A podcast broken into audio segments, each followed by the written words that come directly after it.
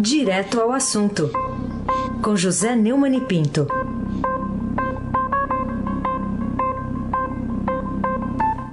Oi, Neumann, bom dia. Bom dia, Raíssen Abac, o craque. Bom dia, Carolina Ercolim, tintim por tintim. Bom dia.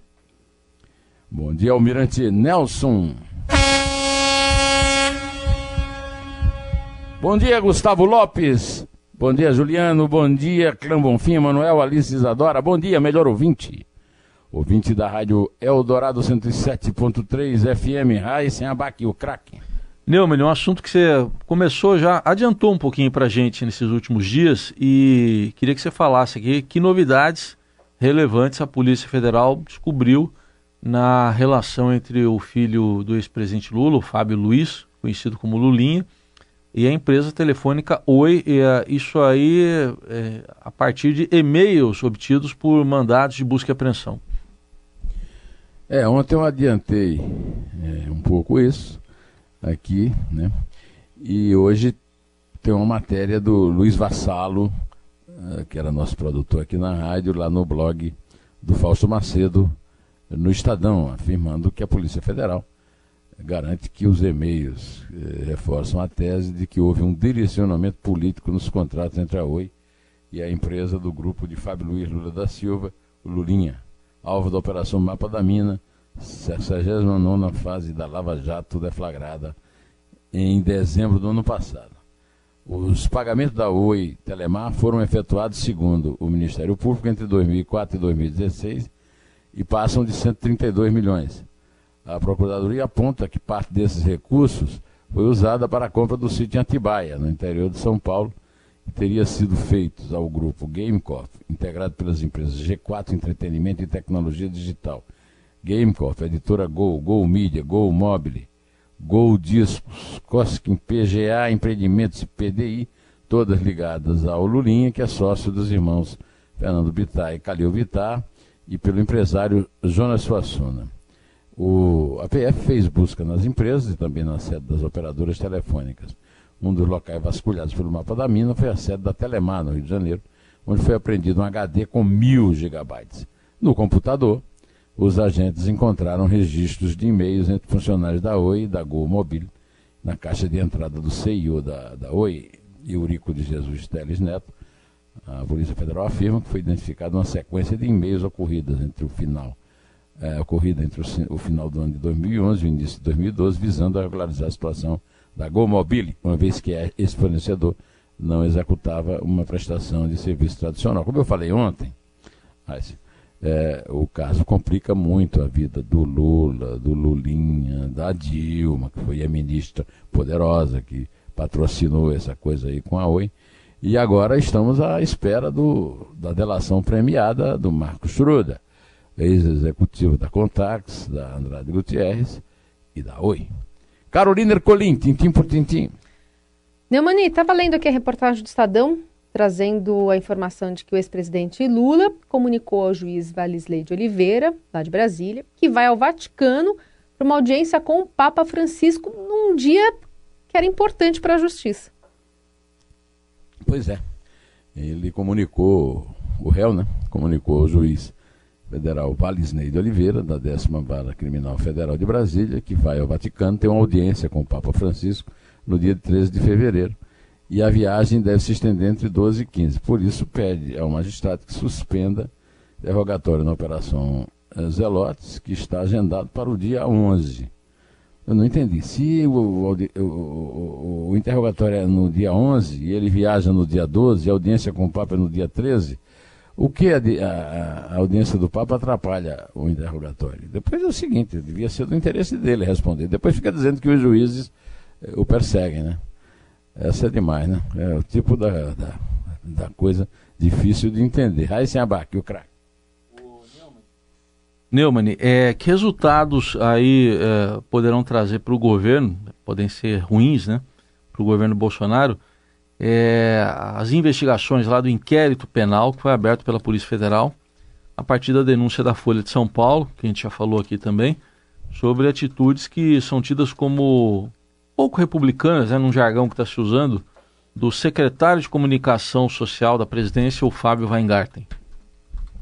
É, o secretário de Comunicação Social da presidência, é, Fábio Weingarten, ele é sócio de uma firma que recebe aportes financeiros é, de emissoras de televisão e agências de publicidade que recebem, por sua vez, dinheiro público. É um, essa denúncia foi feita pela Folha e até hoje nem o Fábio, nem o presidente Bolsonaro, é, nenhum dos dois deu uma explicação razoável para isso. E agora a Polícia Federal fez o que tinha de fazer, né? Abriu um inquérito, vamos ver o que é que o inquérito vai dar. É, é difícil que saia alguma boa informação disso aí. É um caso para lá de suspeito, e o Fábio já devia ter sido afastado faz tempo. Eu, eu sempre que respondo sobre isso, você é testemunha, e a Carolina também passou a ser, eu me lembro do antecedente é, é, do, é, do. Como é que chamava aquele amigo do. É o, é, o, o, Henrique Hargrives. Argrives. Do, do Itamar. era chefe. É, é, o Henrique Argrives era chefe da Casa Civil do Itamar e foi acusado coisas semelhantes, nada republicanas. Aí ele saiu, ele se retirou da Casa Civil, era Casa Civil, não era secretário, nem assim, uma coisa menor, né? E depois só voltou quando foi inocentado. Era essa a atitude que o governo Bolsonaro, que finge que é, é, é feroz no combate à corrupção, devia tomar em relação ao Fábio Weingarten, porque a denúncia é forte e a denúncia não foi respondida a contento. Pelo menos eu, como contribuinte, como participante desse grande bolo que é o dinheiro, é o patrimônio nacional, não estou satisfeito com a atitude dos dois sobre isso. Carolina Ercolim, tintim por tintim. Queria saber o seu comentário sobre essa notícia que o Estadão traz do Poder Executivo pagando uma pensão Há pelo menos 52 mil filhas solteiras de funcionários públicos que trabalharam para a União até 1990. É uma apuração do Estadão, aliás, que mostra que uma pensionista recebeu 233 mil reais só em novembro. 233 mil? E 400. Não esqueça dos 400, né, Não, Carolina? verdade. é, Carolina, que só, só levando na gozação, porque pelo amor de Deus, né? É um negócio de 58, aí não para isso, né? É, é um absurdo. É, só no executivo, pelo menos 52 mil mulheres recebem o, o benefício porque não se casaram no papel. É, é aquela história, a mulher fica solteira para poder ter direito à pensão que é uma vantagem absurda paga com dinheiro público do pobre que está desempregado na calçada. Né? É, há uma pensionista que recebeu 3 mil em dezembro passado, mais 233.400 em novembro. A Bolsa Solteira da União foi criada por uma lei de 58, já revogada, com a justificativa de que as mulheres não podiam se sustentar sem pai ou marido. Né? Isso em plena época da, da conquista da mulher de poder político e de emprego é realmente de lascar, né? O benefício custou a bagatela de 630 milhões e 500 mil reais nos últimos dois meses de 2019, 418 eh, milhões e 100 mil em novembro e 212 milhões e 400 mil em dezembro. E a diferença se dá por gratificações natalinas, incluídas na folha do 11 primeiro mês. Os valores podem incluir decisões judiciais e retroativas. Pelo amor de Deus. Eu quero saber o seguinte: como é que pode uma lei que já foi revogada produzir efeito contra o nosso bolso? A favor, não produz, né? Aí sem abaque o craque. É o casamento com o bolso aí do contribuinte. O Neumann, Todos nós, né? Todo, Todos nós mundo, né? estamos obrigados a, a cumprir os deveres desse casamento. É isso. O Neumann, destaque hoje do Estadão também, TJ do Rio de Janeiro, é o Tribunal de Justiça, mantém a quebra de sigilo de Flávio, é o Flávio Bolsonaro. É, é um vai e vem que a gente está vendo ainda, né, Neumann, jurídico, em torno dessa investigação do Ministério Público do Rio sobre essa suposta rachadinha no gabinete do filho mais velho do presidente na época em que ele era deputado estadual no Rio. Pelo jeito vai demorar ainda esse vai e vem. Ah, vai, né?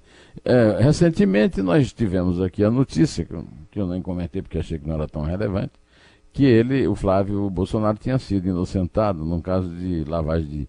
É, a questão de, de, patrimônio, lá na loja de chocolate que ele tem, nos imóveis, né? Lavagem de dinheiro, né? Ah, mas. Ah, em seguida ele teve outra notícia boa. o desembargador Antônio Carlos Amado tinha votado a favor do recurso da defesa dele é, a respeito dessa, daquela questão aí da, da, da rachadinha, que é a questão original, que também envolve o presidente da Assembleia, que é o, o siciliano lá do PT, né? Pois é, só que ah, no julgamento as desembargadoras Mônica Toledo de Oliveira e Suimei Cavalieri tinham pedido vistas ao processo. Só que ontem votaram contra o entendimento do relator. Com isso, fica mantida a decisão eh, do juiz de primeira instância, Flávio Itabaiano, que em abril do ano passado determinou a quebra do sigilo do senador. Dizem as más línguas que o Flávio Itabaiana é o protagonista do juiz de instruções. É para anular as ações dele que o, o Bolsonaro teria sancionado o juiz de instruções e o Toffoli, para manter um velho pacto, é, marcou para daqui a seis meses, mas foi derrubado pelo seu sucessor no plantão da, do STF.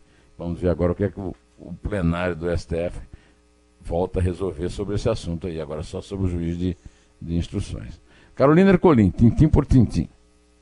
Queria falar um pouquinho sobre o coronavírus contigo, Neumani, porque ontem a gente teve uma força-tarefa ali, né, da, do Congresso, para que se aprove uma quarentena sanitária para o Brasil, para trazer esses brasileiros lá da China de Wuhan que estão lá, né? Pelo menos 29 já manifestaram esse desejo de vir aqui ao Brasil. E a gente tem um trechinho do que disse também ontem o ministro da Saúde, o Henrique Mandetta. Para o momento, é uma lei pequena, enxuta, com medidas que eu espero que a gente não use. E na segunda-feira, terça-feira, a gente revisa e manda o PL para ter a discussão sem ser de urgência e depois, para ficar de um legado para o futuro, para para o regulamento sanitário, se prevê aí sim todas as questões relacionadas a discussões mais profundas.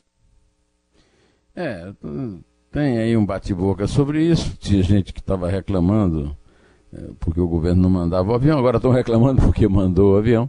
A verdade é que o avião vai hoje para repatriar os brasileiros que quiserem voltar para o Brasil e que estão na, é, em quarentena lá na, na província de Wuhan, na China, lá o epicentro da, da epidemia.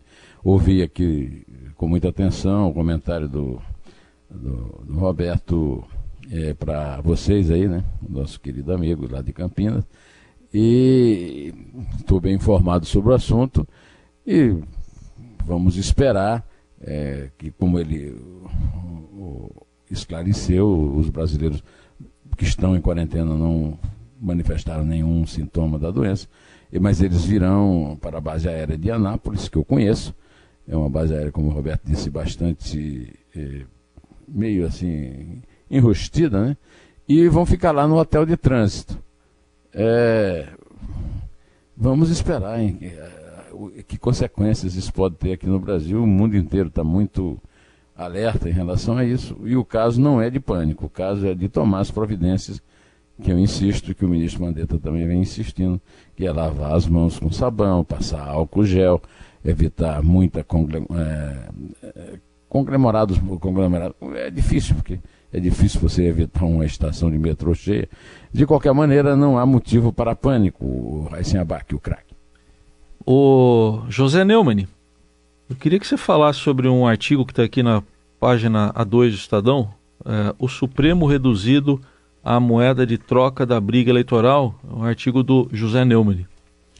Pois então, você sabe que esses artigos da página 2 ele tem uma linha fina. Na linha fina, eu digo o seguinte: Moro, no STF, pode ser a solução para Bolsonaro, Centrão e esquerda o afastarem das urnas. É que o, o Bolsonaro estava usando a. Eu vou ler aqui a, a, dois parágrafos do, do artigo, né? É, o Bolsonaro para ocupar a primeira vaga no Supremo, que vai ser do Celso de Mello, que está inclusive hospitalizado, né, mas só vai sair no dia que completar 75 anos, em novembro. É, o Bolsonaro sacou do colete o advogado-geral da União, André Mendonça, bajulador de Lula e de Dias Toffoli. Para outra, que é de julho do ano que vem, do Marco Aurélio Melo, primo do Colo, já foi anunciado o ex-major da PM, Jorge Oliveira, o Jorginho, para o clã presidencial secretário-geral da presidência e bacharel em direito há 13 anos. Ah, não é meio jovem o rapaz, né? Não é questão de juventude, não é questão de falta de conhecimento jurídico. Só trabalhou em assessoria. Né? É assim, meio do, do estilo de Toffoli, que vai, parece que vai prevalecer no, no Supremo se prevalecerem também essas indicações que o Bolsonaro tem, tem nomeado. Né? A razão para a nomeação foi dada sem subterfúgio pelo deputado Eduardo Bolsonaro. Ele é de todos os pretendentes o mais leal a Jair Messias Bolsonaro. As duas eventuais indicações seriam uma panagem da decadência do STF. Mas o próprio chefe de governo já parece ter entendido um recado dos presidentes do Senado, Davi Alcolumbre, e da Câmara, Rodrigo Maia, de que o herói do populacho em justiça seria aprovado na sabatina pelos senadores. A partir daí, né, conselhos de interlocutores palacianos parecem ter convencido o capitão a se livrar e deixar os chefões partidários liderados, eh, liberados da disputa, talvez em glória, com a eventual presença do nome de Moro na urna eletrônica em 2022. O custo dessa operação, salve-se quem puder, poderá ser uma quarentena de seis anos sem disputa nas urnas para o ministro. Será a confirmação de que Deus escreve certo por linhas tortas? É, é que realmente pode vir a ser, né? Vamos ver. Carolina Ercolim, tintim por tintim. Neumani, vamos falar um pouquinho ainda sobre a Regina Duarte, né, que está assumindo aí o Ministério da Cultura, né, Secretaria-Geral de Cultura. Tem gerado ainda muita repercussão na internet, especialmente porque alguns atores, e eu vou nomear um deles aqui, o Zé de Abril, que tem reforçado críticas a essa atriz, que agora está tomando um cargo no governo. Aliás, acho que não precisa nem ser feminista, né? Não precisa nem ser mulher para lamentar o quão baixos são os ataques que ele tem feito à atriz. Não precisa. É, não dá para respeitar quem apoia o Bolsonaro. É o, o, o Twitter do canalha. Eu não tenho o menor respeito. Para mim não interessa se é homem ou mulher. Não pode, não pode. Fascista a gente trata no cuspe. E você está se referindo a uma vez uma cuspe, uma, um cuspe que ele deu num casal num, que o vaiou num restaurante. Não há como considerar o fascista um ser humano. E quem apoia fascista, fascista é. Fascista não tem sexo. Vagina não transforma uma mulher em um ser humano. Isso foi publicado pela Folha de São Paulo. O procurador da República, Ailton Benedito, disse que o Ministério Público Federal de São Paulo vai ser acionado sobre essas declarações.